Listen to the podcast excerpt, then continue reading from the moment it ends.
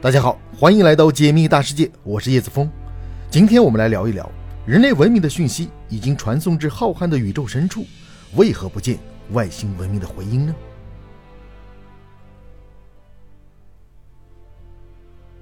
一九四六年，二战结束后的第二年，美国的工程师向月球发送了一束无线电波，并成功的检测到了它的回波。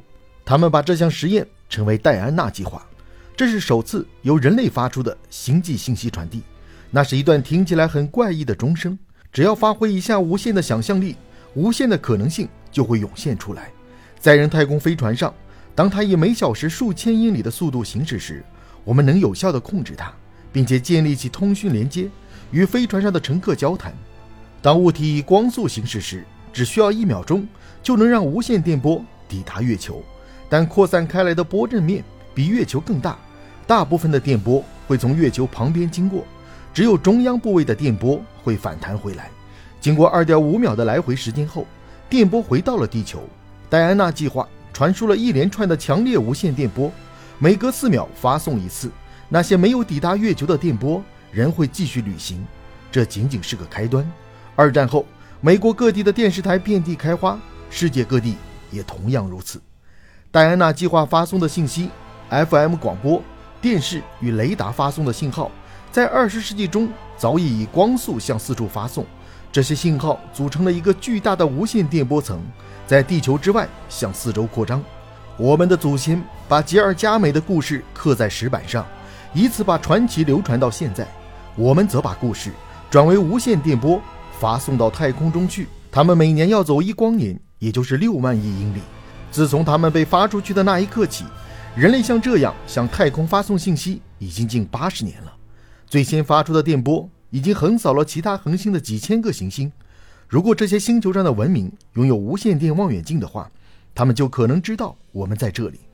如果其他的世界也能够发送他们的故事到太空中，又会怎样呢？自从1960年以来，人类一直在监听来自外太空的无线电信号，不过还没有听到什么像钟声那样的东西。不过，我们的研究还过于零散，只局限于天空中的某个部分。现在我们知道，我们也许错过了某些外星人的信号，因为我们找的是错误的地点，在错误的时间。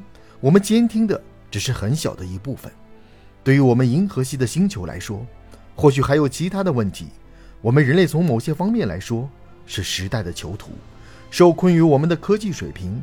无线电与电视广播在人类的科技发展史中。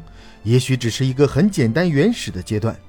当我们设想着外星文明，也许用无线电望远镜发送着信号的时候，我们又和那些设想着乘坐炮弹飞到月球上的闲人有什么不同呢？比人类更先进的外星文明，也许已经发展到另外一种通讯模式了，一种我们还不知道、更无法想象的方式。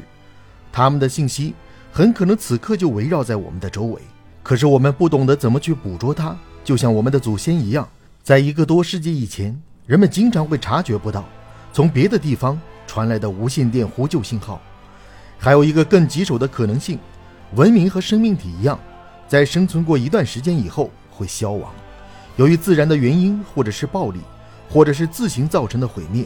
不管怎样，我们已经尽力的去接触外星文明，这可能取决于另一个重要的问题：一个文明的寿命有多长呢？